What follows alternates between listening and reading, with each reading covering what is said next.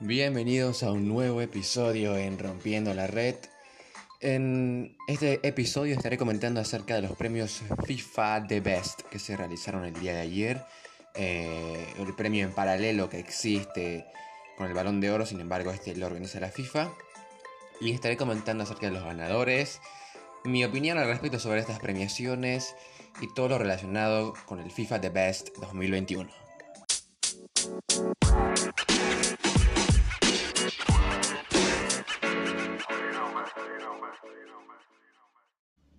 Bueno, eh, comentar, como ya saben, el día de ayer se realizó la ceremonia de los premios FIFA The Best, que es en paralelo a los premios de Balón de Oro. Recordemos que desde 2016, porque antes, a ver, primero hay que aclarar que el premio Balón de Oro se hace por la revista francesa France Football y que había tenido un acuerdo con la FIFA para entregar cada año el Balón de Oro.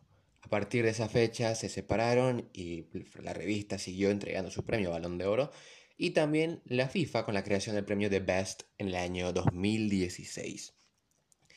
Eh, y en esta ocasión el ganador fue Robert Lewandowski. Eh, para muchos él también merecía ganar el balón de oro. Eh, yo creo sinceramente que Lewandowski tuvo un mejor año que Lionel Messi y viene demostrando ya hace 3-4 años que está en un muy buen nivel y es definitivamente el mejor centro delantero de los últimos 10 años. Hubo mucha polémica cuando Lionel Messi ganó el premio al Balón de Oro. A ver, Messi es probablemente de los mejores jugadores de la historia y está al nivel de Maradona, Pelé. Y suena un poco extraño decir que Messi no merecía el balón de oro cuando tuvo igual una temporada muy buena en cuanto a estadísticas de goles, asistencia y bueno, tras ganar la Copa América, era evidentemente que iba a ganar el balón de oro.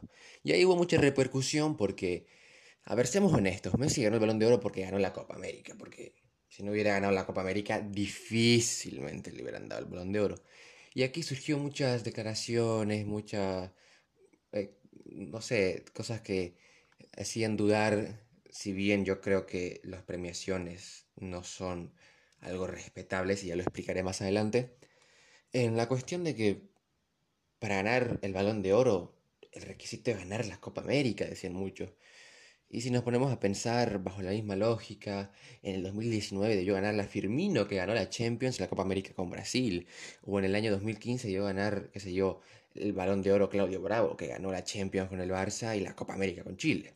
En fin, son muchas contradicciones, muchas polémicas, muchas controversias en torno al balón de oro que ganó Lionel Messi, que pese a eso creo yo que eh, merecía ser nominado, creo que no debería ganar, y, esto no es una crítica hacia Messi, que Messi ha ganado ya cuántos. Antes del balón de oro de, este año ya tenía seis y un montón de premios y de los mejores jugadores de la historia del planeta. Sin embargo, creo que Lewandowski merecía ganar más el balón de oro, y bueno, aquí le premiaron con el FIFA The Best. Eh, primero hay que aclarar que estas premiaciones se hacen democráticamente. Los capitanes de los equipos y los entrenadores en los premios Balón de Oro lo mismo, incluso con los periodistas. Sin embargo, no hay un parámetro definido que estipule por qué razón uno vota a cada jugador. Uno vota al que le guste y ya está. Y, pero no hay, no hay una razón, unos parámetros, un protocolo, algo que tipifique que el balón de oro se considera tal jugador debido a estas circunstancias.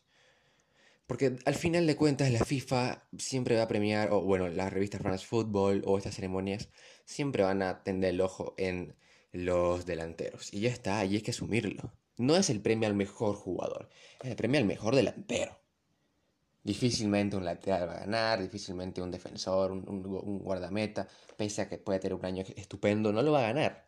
Y ya está, y hay que asumirlo. Y, y eso evidentemente está mal, es una crítica rotunda hacia este formato de elección de mejor jugador, porque repito, no hay un, estándar, un parámetro que diga tal jugador ha sido electo el mejor o recibió los votos debido a que este año fue el máximo goleador en tanto o este año fue ganó tantos títulos. No hay, hasta ahora la gente solo vota y, gana o, son nominados al dedo, ¿entienden?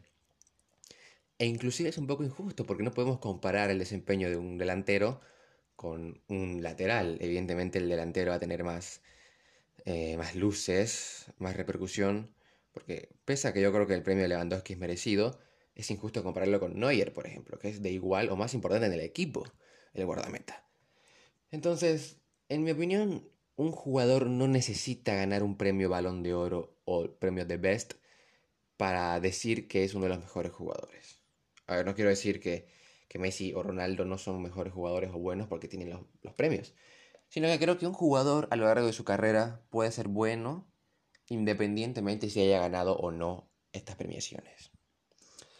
Ahora, en torno a lo sucedido ayer, merecido premio Lewandowski, que ya desde el año pasado ya tenía que haberlo ganado, eh, está con un hambre de gol impresionante, muy decisivo en, su equipo, venía a ganar la Champions en 2020, una buena temporada eh, la, temporada pasada y está eh, realizando una muy buena temporada en la actual. creo que es justo ganador, pero me gustaría verlo que gane otro que no sea un delantero. Incluso la última vez que lo ganó un futbolista que no fue delantero, que no fue Ronaldo, que no fue Messi, fue Luka Modric y tampoco merecía ganarlo Modric en 2018. Son todas estas cuestiones que si nos ponemos a analizar detalladamente eh, lo poco claro que son establecidas las premiaciones o los parámetros, estaríamos hablando todo el día. Y bueno, no quiero ser repetitivo ni hablar de cosas que no van ni al caso porque no van a tener ningún impacto en la realidad.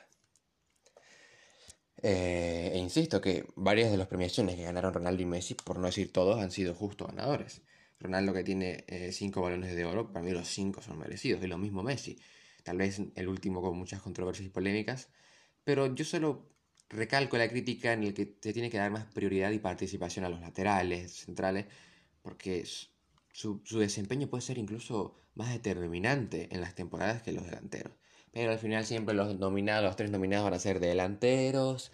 O, en, el, premio de los, los 10 finalistas, 8 delanteros y, y 2 centrocampistas.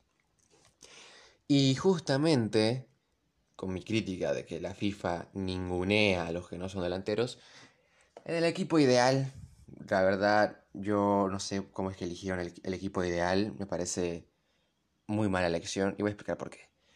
El equipo ideal de la FIFA, el 11 ideal de la temporada pasada, fue Donnarumma, para mí, arquerazo. No fue para mí el mejor arquero de la temporada, para mí fue Mendy, que Mendy ganó el premio en la ceremonia, el premio al mejor arquero.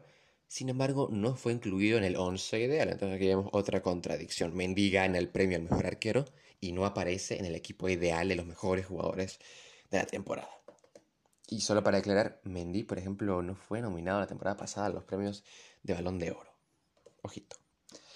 Y esto es lo que a mí me deja cierta inconformidad, porque en el equipo ya le pusieron tres defensores. Y está muy bien jugar con línea de tres, es totalmente válido y es una táctica muy común en el fútbol. Que es Rubén Díaz, para mí el mejor central de la temporada, muy buena elección. Leonardo Bonucci, impecable, una muy buena temporada del calcio italiano y ganador de la Eurocopa siendo determinante, y David Alaba, que para mí mmm, debió ser Marquinhos en lugar de Alaba, que Alaba para mí es un pedazo de central espectacular, y en el Real Madrid no le costó adaptarse, no le pesó la camiseta y está haciendo una temporada fantástica. Pero para mí la temporada de Marquinhos fue mejor que la de Alaba, por ejemplo. Y bueno, muchos saben que cuando se juega con un defensa de tres, los laterales se vuelven carrileros. Solo que en el equipo de la FIFA de este año no pusieron laterales ¿Por qué? Ya vamos a ver más adelante. En el centro de campo, en el centro de campo los tres jugadores son N'Golo Kanté. Bueno, merecido, hizo una muy buena temporada con el Chelsea. Es un jugador de los que su trabajo no es tal vez recibir grandes, eh, grandes reflectores, pero tiene un muy buen nivel. Jorginho, que para mí tranquilamente pudo haber ganado el balón de oro. Porque muchos dicen, ah, Jorginho solo hace goles de penal. Pero el trabajo de Jorginho no es hacer goles, el trabajo de Jorginho es hacer funcionar el centro del campo del Chelsea de Thomas Tuchel. Y lo hace perfectamente. Y Kevin De Bruyne, mm, muy buena temporada está teniendo en el Manchester City. Kevin De Bruyne para mí es de los jugadores más habilidosos, más talentosos que hay, sin embargo nunca termina de irrumpir de manera profunda. Pero para mí es totalmente válido que esté considerado en el, en el once ideal. Ahora, aquí están. ¿Por qué no están los dos laterales en el equipo de once ideal? Porque dijeron los de la FIFA, no vamos a poner los del once ideal, por lo tanto vamos a poner cuatro delanteros. O sea, un equipo con defensa de tres y cuatro delanteros. En ese equipo va a defender mi prima. Messi, ok, eh, Messi hizo una muy buena temporada, campeón de Copa América, tuvo unos muy buenos números en el Barcelona, eso sí, en el PSG no está teniendo un nivel acorde a los estándares y parámetros que estamos acostumbrados de Lionel Messi. Cristiano Ronaldo, que para mí directamente no debería estar en el 11 ideal, porque si bien tuvo una temporada otra vez siendo el goleador de la Juventus, eh, donde está salvando al Manchester United, no, no fue una temporada... O sea, hubo otros jugadores que tuvieron mejor temporada que Ronaldo. Lewandowski y Haaland, o sea, dos centrodelanteros, para que se peleen entre ellos. Lewandowski merecido. Y para mí Haaland, las temporadas pasadas, por ejemplo, la temporada del año pasado fue mejor que esta e incluirlo en el 11 ideal junto a Lewandowski me parece una barbaridad. Y eso, esto es lo que me molesta de, los premios. A los delanteros los ningunearon, que para mí Cancelo debería estar. La, Cancelo y, Alfonso Davis deberían estar en las laterales, que son dos centrales espectaculares. No están porque decidieron poner a Ronaldo y a Haaland. ¿Por qué? Pues porque la verdad nadie entiende. El equipo del 11 ideal de la FIFA no tiene ningún tipo de sentido, es un equipo de PlayStation porque en la vida real pones un equipo con defensa de 3 y 4 delanteros y, no va a defender nadie. Pero bueno, son cosas que sucede en la FIFA, en los premios FIFA The Best.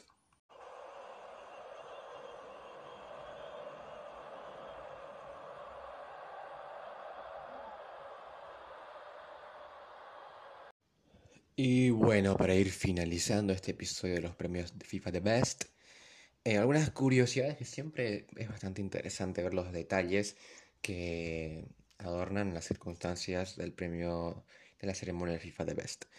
Eh, David Alaba, Rubén Díaz, Donnarumma, Erling Holland y Jorginho se encuentran en el 11 ideal de la FIFA por primera vez. Eh, mientras que también De Bruyne, N'Golo Kanté, Bonucci y Lewandowski están en el equipo de ideal de la FIFA en, la segunda, en su segunda ocasión.